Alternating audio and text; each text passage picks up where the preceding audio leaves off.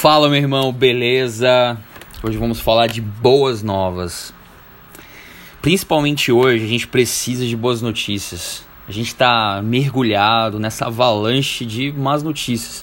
Você não percebe assim, uma tensão? A gente fica oprimido por tanta notícia ruim. A imprensa, ela, a mídia, ela lucra com más notícias.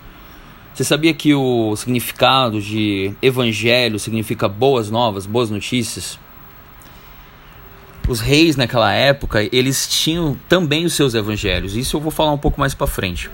A esperança que se adia, ela faz adoecer o coração, mas o desejo cumprido é a árvore de vida.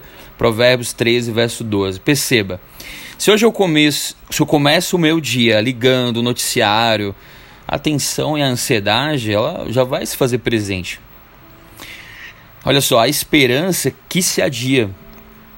Não o presente que eu não ganhei ou o que eu espero faz adoecer o meu coração, e sim a esperança que se adia. Não há sentido vivermos sem esperança. Imagina você dizer para os tripulantes né, do Titanic para consertar as poltronas. Não tem sentido se ocupar em algo comum da nossa realidade se estamos prestes a morrer, se não tem futuro, não há esperança.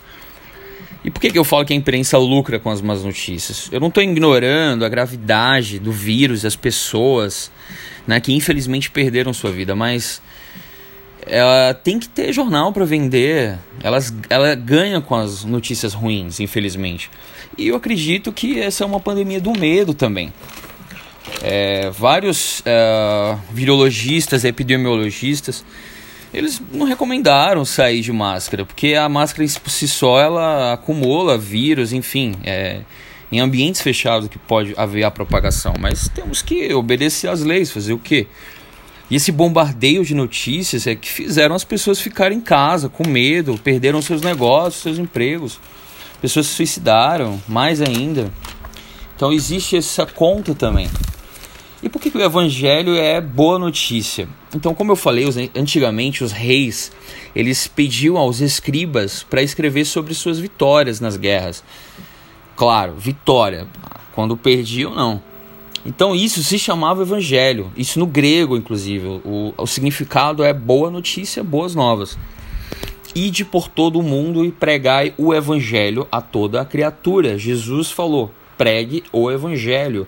Ou seja, que evangelho que é esse? O evangelho de um rei que venceu a morte e as trevas. É esse evangelho que a gente precisa espalhar. Vinde a mim todos os que estão cansados e oprimidos, e eu vos aliviarei. Uma outra boa notícia: achareis descanso para vossa alma.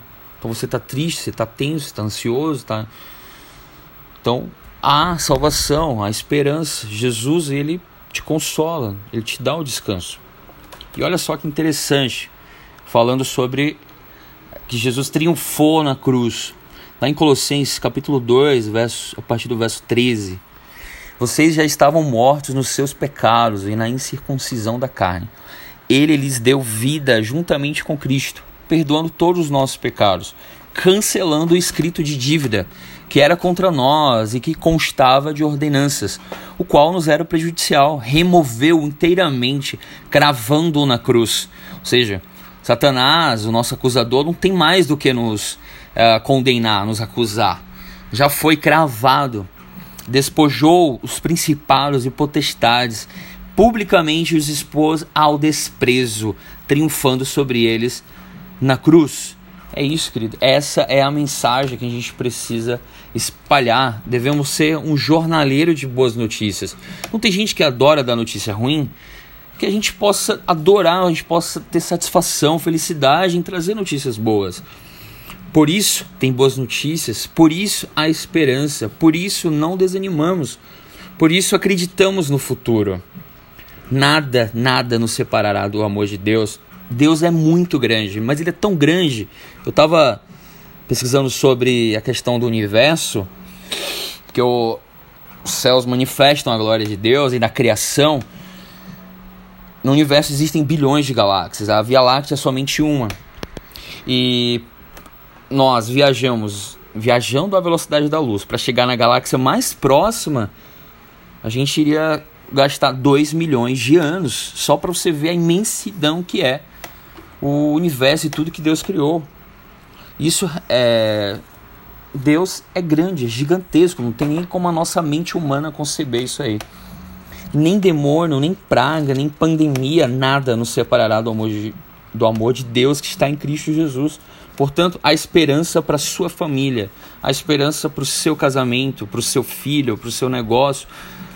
Lute espiritualmente, dobre os joelhos, não desista, ore, inter, inter, interceda pela alma das pessoas que você ama. Não deixe Satanás estragar. Nós já vencemos. Essa é a boa notícia. Então, iremos triunfar com ele. Nós iremos reinar com Jesus. Então, há restauração, há felicidade, há sonhos. É isso, queridos. Essa mensagem de hoje. Compartilhe. Faça o nome de Jesus famoso e espalhe boa notícia. Um abraço e até.